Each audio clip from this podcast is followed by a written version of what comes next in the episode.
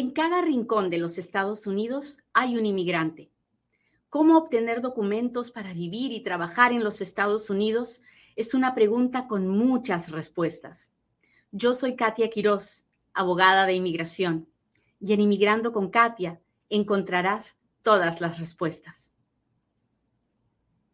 Vamos a hablar hoy día de un tema del que muchas veces no hablamos, de un tema que todos sabemos, pero de que nadie le gusta hablar, ¿verdad? Vamos a hablar de cuando una persona trabaja, pero sin su identidad. Cuando una persona piensa que nadie sabe que uno está aquí porque está trabajando con otro nombre. ¿Realmente me estoy escondiendo de algo o de alguien? Bueno, la verdad es que no. La verdad no se está escondiendo de nada y se está metiendo en un problema más grande. Cuando uno entra con visa de turista ah, y entra con su nombre, el hecho de que trabaje es cancela automáticamente su visa de turista. Un turista no tiene permiso para trabajar en los Estados Unidos. Entonces, que usted trabaje con su nombre o con otro nombre no hace ninguna diferencia. Son sus acciones las que cancelan la visa de turista. Que usted trabaje con otro nombre no significa que no trabajó. Que usted trabaje con otro nombre no significa que no está violando la, ah, la visa de turista que usted tenía. Tenía porque la mató en el momento que se puso a trabajar. Ahora, ¿Cómo se da cuenta el gobierno? De muchas formas. Los oficiales del gobierno no son tontos, no son tontos, créame. Usted pensará que es fácil ah, tontearlos, pero no, no. Y lo he visto no una, pero muchas, muchas, muchas veces que el gobierno se entera de todo y no sabe qué es lo peor de la historia. Lo peor no es que el gobierno se entere de que usted trabajó. El problema es que en el momento que se dan cuenta que usted trabajó con otro nombre, en ese momento pueden ponerle cargos criminales, porque de plano es una violación a la ley de inmigración trabajar cuando uno no tiene permiso para trabajar en los Estados Unidos, ¿verdad? Eso todos lo sabemos y sabemos que hay más de 11 millones de personas haciéndolo hoy en día en los Estados Unidos. Pero el gobierno, el día que esa persona puede arreglar, el gobierno me puede perdonar el haber trabajado indocumentado si lo hice con mi nombre y si no dije que era ciudadano americano. Me lo puede perdonar. Sin embargo, porque es una violación a la ley de inmigración, me lo puede perdonar. Sin embargo, si yo encima de eso asumo la identidad de otra persona, ahí estoy cometiendo un delito, que es el robo de identidad.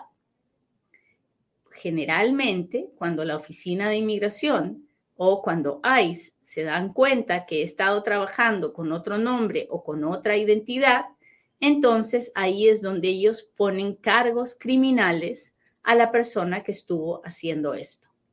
¿Hasta ahí estamos claros? Cuénteme, cuénteme, cuénteme. No se olvide que estamos en todas las redes sociales y que cada vez que usted se suscribe a uno de mis canales, está aprendiendo un poquito más de las leyes de inmigración, está al día con las noticias. Recuerde que todos los lunes sorteamos una tarjeta de Amazon de 100 dólares y ah, pues para entrar al sorteo, usted tiene que entrar a la página de inmigrandoconkatia.com, registrarse, registrarse también al boletín de noticias que le envío todos los meses por correo electrónico y así entra al sorteo. Así que ya lo sabe, no deje de apoyarme, por favor, porque de, de que sigamos creciendo depende que podamos llegar a toda nuestra comunidad inmigrante.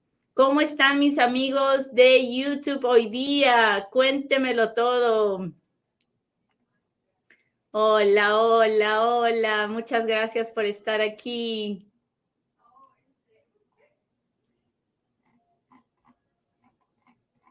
Mis chicos de Facebook. Hola, hola. Gracias, gracias, gracias.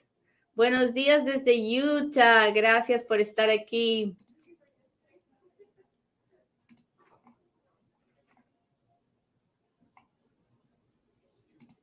Muy bien, gracias a todos los que están conversando conmigo, mis amigos de TikTok.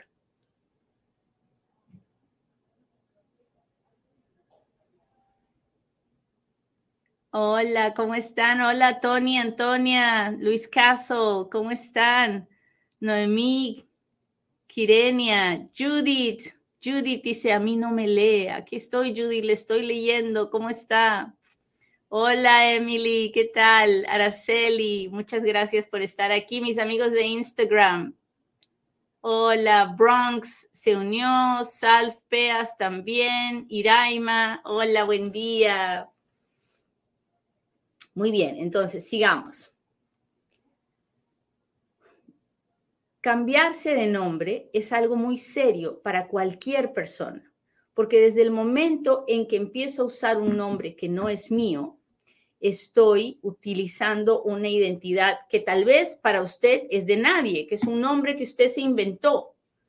Pero qué tal que sí existe alguien con ese nombre, que es lo más probable, porque usted sabe que somos trillones de personas, así que lo más probable hay que alguien con ese nombre. No ande corriendo riesgos, no ande usando otros nombres. No, no, bajo ninguna circunstancia es una buena idea usar otro nombre. Ah, he escuchado muchas veces de personas que ah, han sido deportadas, han salido de los Estados Unidos, se vuelven a meter y empiezan a usar otro nombre. No gana nada con eso.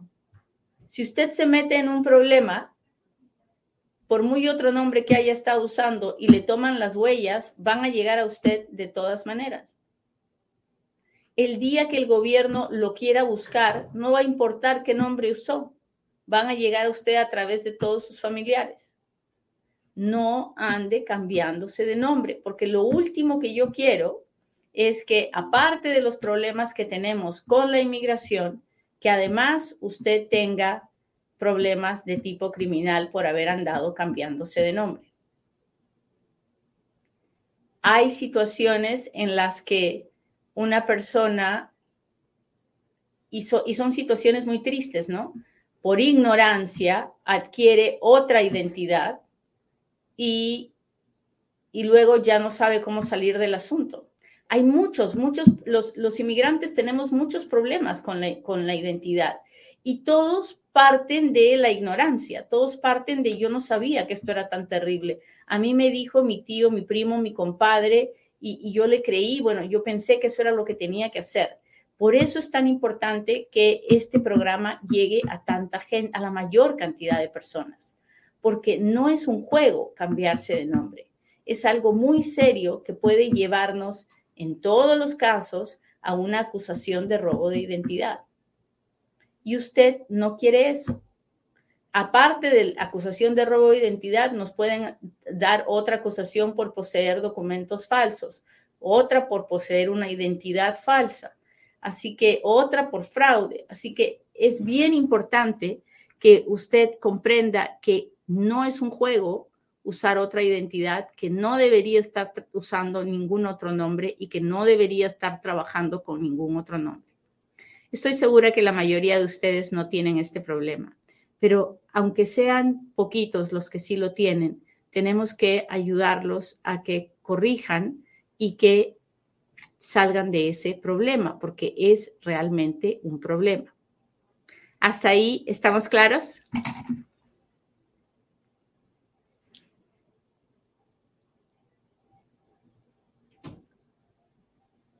Muy bien, pues entonces recuerde que yo no ando ofreciendo nada en las redes sociales. Si alguien le dice que soy yo y que le voy a dar una cita y que págueme tanto, mentira de todas las mentiras. Ah, si usted quiere buscarme, usted puede buscarme. Yo trabajo para la firma GWP Immigration Law y ah, el número de mi oficina es 702-737-7717 pero yo no ando ofreciendo nada en las redes sociales, así que mucho ojo porque no quiero que lo estafen. Por favor. Muy bien. Ahora sí, hágame sus preguntas porque ahora es cuando Katia responde.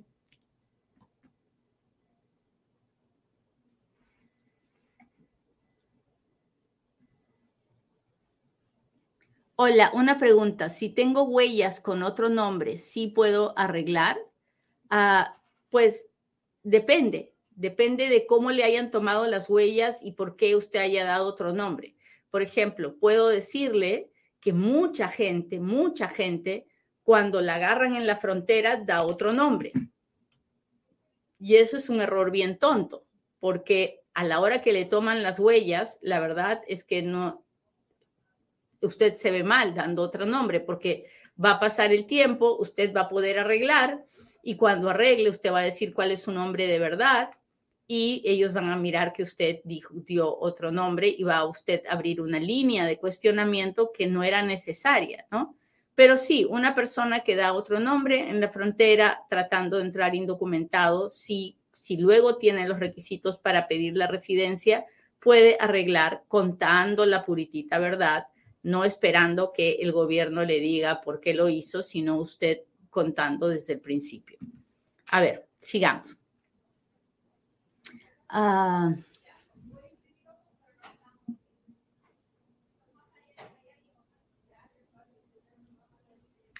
disculpe, el papá de mi hijo se fue a Estados Unidos, ya se casó allá, ya es ciudadano americano, pero no quiere apoyarme con la pensión. Dice que mientras no sepa dónde vive, no va a mantener a mi hijo. Ah, ay, Rosita, qué lío tan grande. Qué pena que usted esté en esa situación. Va a tener que ah, buscar un abogado en su país. Ah, el abogado va a tener que contactarse con la Embajada de los Estados Unidos para ver cuál es el proceso que pueden hacer para solicitar la pensión de alimentos para su hijo la verdad no sé qué se hace en estos casos, le, mentiría, pero estoy segura que no es el primer caso y que la embajada tal vez tiene información para eso. Mi hija tiene 20 años, ¿me puede arreglar? Ah, no, su hija a los 20 años no puede hacer nada por usted. A los 21, su hija puede hacer una petición familiar por usted. Ahora, ¿usted va a arreglar con esa petición familiar? No lo sé dependerá de muchos factores, pero sí le puedo decir que a los 21, con los 21 cumplidos, podrá hacer una petición familiar por usted. ¿Qué tan costoso es el papeleo para ir legalmente a Estados Unidos desde México? Pues depende de cómo es que usted quiera venir. Eh, el, el costo varía de acuerdo al tipo de visa que usted quiera pedir. Ah, así que no le puedo, no le puedo decir. Usted primero tiene que averiguar cómo quiere venir, visa de trabajo, de inversionista, de estudiante, de turista, y, según eso tiene que buscar un abogado que le ayude. Ah, mi esposo me pidió y ya estoy esperando más de seis meses mi permiso de trabajo. Lamentablemente, en este momento los permisos de trabajo están demorándose como ocho meses, así que ya falta poco. Si entro de turista y una empresa me quiere contratar, ¿puedo hacer cambio de estatus? Ah, depende, yo, depende. Yo sé que no es lo que quiere escuchar, pero es la pura verdad, depende. ¿De qué depende? De qué tipo de visa de trabajo sea, porque si es una visa como la TN, sí lo puede hacer, pero si es una visa como la H1, B, por ejemplo, y no hay visas disponibles, entonces no lo puede hacer. Dependerá del tipo de visa que quiera pedir. Déjeme ver. Aquí está Wilmer. Dice, tuve entrevista de matrimonio hace cinco meses y no me llega nada. dicen que todo está bien, que es normal. Ah, pues no, cinco meses no es normal, Gilmar. Ah, me parece raro que no le hayan dado una decisión. Ah, espero que tenga un abogado. Si tiene un abogado, ah, pues sería bueno hacer una, una llamada a un congresista para que reciban apoyo congresal. cinco meses pueden significar varias cosas. O, simplemente está su expediente en el escritorio del oficial y el oficial, no sé, está en licencia por algo y nadie ha tocado ese expediente. También puede significar que lo hayan mandado a la oficina de investigaciones para que se aseguren de que es un matrimonio de verdad. En fin, pueden significar muchas cosas. Hable con su abogado y y según eso tomen la decisión si sería bueno tener apoyo congresal. Déjenme ver, aquí estoy.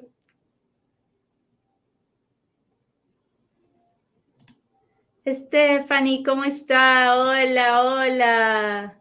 Muchas gracias.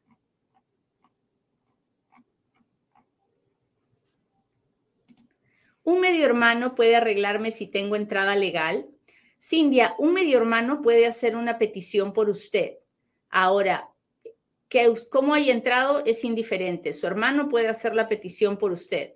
Ahora, ¿usted va a arreglar inmediatamente? No, porque las peticiones de hermanos se demoran mucho tiempo.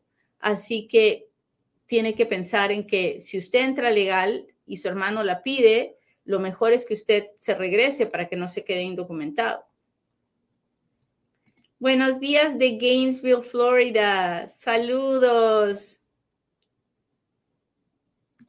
¿Cuánto debe esperar después de casado con una ciudadana para pedir al esposo? Pues inmediatamente, cuando uno se casa, al, día siguiente puede hacer la petición. Muy bien. El papá de mi hijo se fue a Estados Unidos, ya le, ya le contesté esa. ¿Cuánto tiempo están tardando los perdones 601A? Si un ciudadano hizo la petición a su pareja y luego de ser aprobado, ¿cuánto más se tarda para llegar a la cita del Salvador? Ahorita los perdones están tomando entre 24 y 38 meses y después de que sean aprobados, toma como seis meses, un año a que El Salvador nos dé una cita. Muy bien, muchachos, pues les agradezco mucho que me hayan acompañado hoy día. Le pido a Dios que hoy sea un buen día para cada uno de ustedes y que puedan verse y sentirse protegidos por Dios. Cuídense mucho, que Dios los bendiga y nos vemos mañana en otro Inmigrando con Katia. Bye.